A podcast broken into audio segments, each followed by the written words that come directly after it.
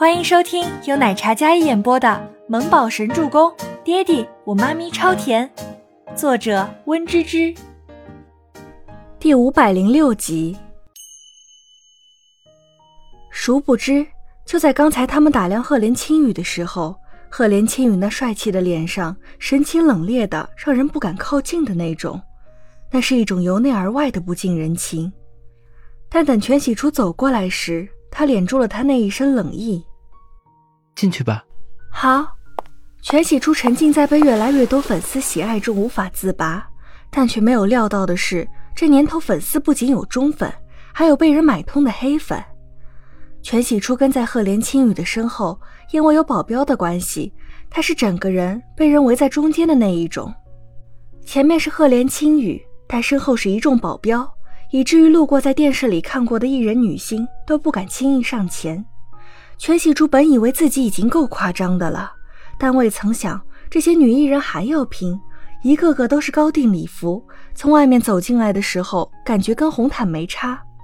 在这样一番争奇斗艳中，她反倒比较低调了。姐，你也来啦！一道清甜的嗓音响起，在全喜初的不远处。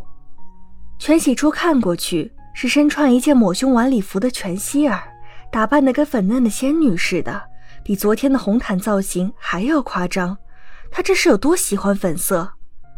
全喜初没理会，但全仙儿不放过套近乎的机会。姐，你今天怎么穿的跟丫鬟似的？不知道的还以为你看中了哪个丫鬟角色呢，所以想让导演先看看你的造型呢。全仙儿有些打趣的口吻。但这话说的完全没有给全喜初留任何情面，直接将他贬得一无是处。当即，身边那些女明星们都忍不住笑了起来。全喜初看着身边这只粉孔雀，压根就不想理会。《清晨双生》本就是古装剧，他想要在一众艺人中脱颖而出，就是要让导演还有制片们看到自己与剧中女主人设符合的一面。全希儿也没有特地靠近全喜初。而是站在保镖身边，说完之后，视线一直看着赫连青羽。赫连少爷，你怎么不给你们家艺人准备漂亮衣服呀？不然这样带出来很丢人呢。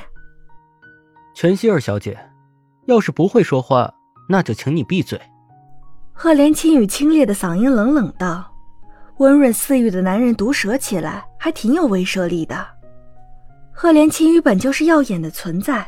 所有人的视线和注意力都放在他身上，他这么一说，完全是不给全希儿一点面子。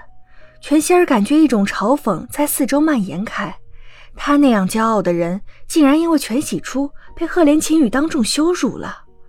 提着裙摆的手蓦然攥紧，那漂亮的美甲隔着布料都扎进肉里，全希儿不觉得疼，她脸色僵住，然后尽力稳住自己有些狼狈的脸色。青羽哥哥，你怎么能这么说我呢？全希儿挤出一抹娇嗔的笑，气氛已经到了这个地步，他还上赶着贴，全喜初都要佩服他的心理素质了。青羽哥哥，这个称呼倒让周围的嘲讽笑容顿时敛住了。毕竟全希儿身份不一般，可是全家的二小姐，而全喜初是赫连青羽旗下最当红的小花。全希儿和全喜初是姐妹，说不定到时候全仙儿也会被挖过去呢。这部《双山清晨》可是双女主剧，很难说。赫连少爷，好久不见。走廊上，迎面走来一位花白胡子的男子，浑身艺术气息。全喜初认得，这个人是著名导演明庭先生，竟然是明庭先生。这可是圈子里德高望重的大导演，出自他手的电影都是百亿票房，电视剧也是一经播出各大榜单图榜的存在。不是说这次是小说改编的剧吗？怎么请得动明庭先生来做导演？明庭老先生上前跟赫连青羽握手，两人看得出来是忘年交的那种关系。忽然，明庭先生被赫连青羽身后的一抹绿色身影吸引住了目光。他偏过头去，恰好全喜初看过来。哎呦，这你家的，长得还挺灵气的嘛。明廷老先生对站在那里一排穿着各种礼服的女星看都没看一眼，唯独好奇的看着那个穿着汉服、扎着一个丸子头的女孩子。赫连青雨站在一边，侧过身来，直接让全喜初站在明廷先生面前。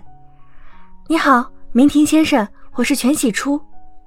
全喜初礼貌地介绍自己，乖巧有礼，笑起来整个人甜甜的，非常娇俏灵气。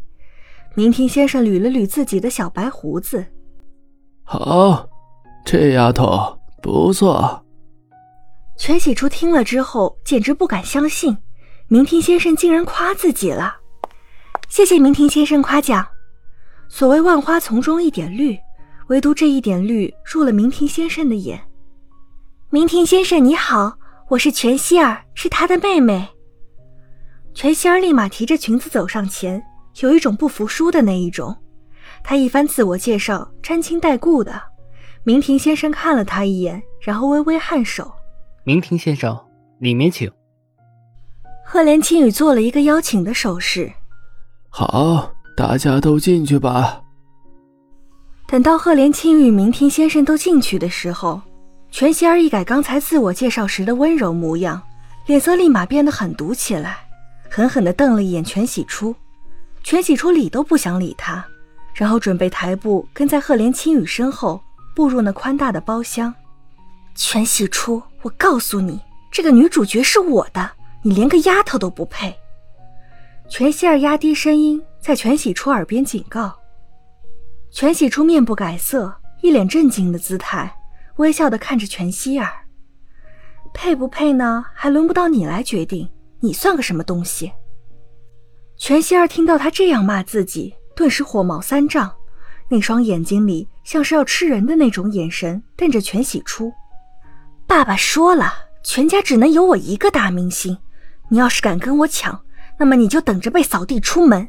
你妈妈留下来的一切都是我的，你的一切也都会是我的。我看你是还没睡醒。全喜初冷笑一声，面对全希儿如此刺激的言语，他情绪淡定的很，弯月一般的清澈眼眸看着全希儿，丝毫没有任何愤怒的表现。说完，跟上赫连青羽的脚步，走进了宽大的包厢。本集播讲完毕，感谢您的收听，我们下集再见。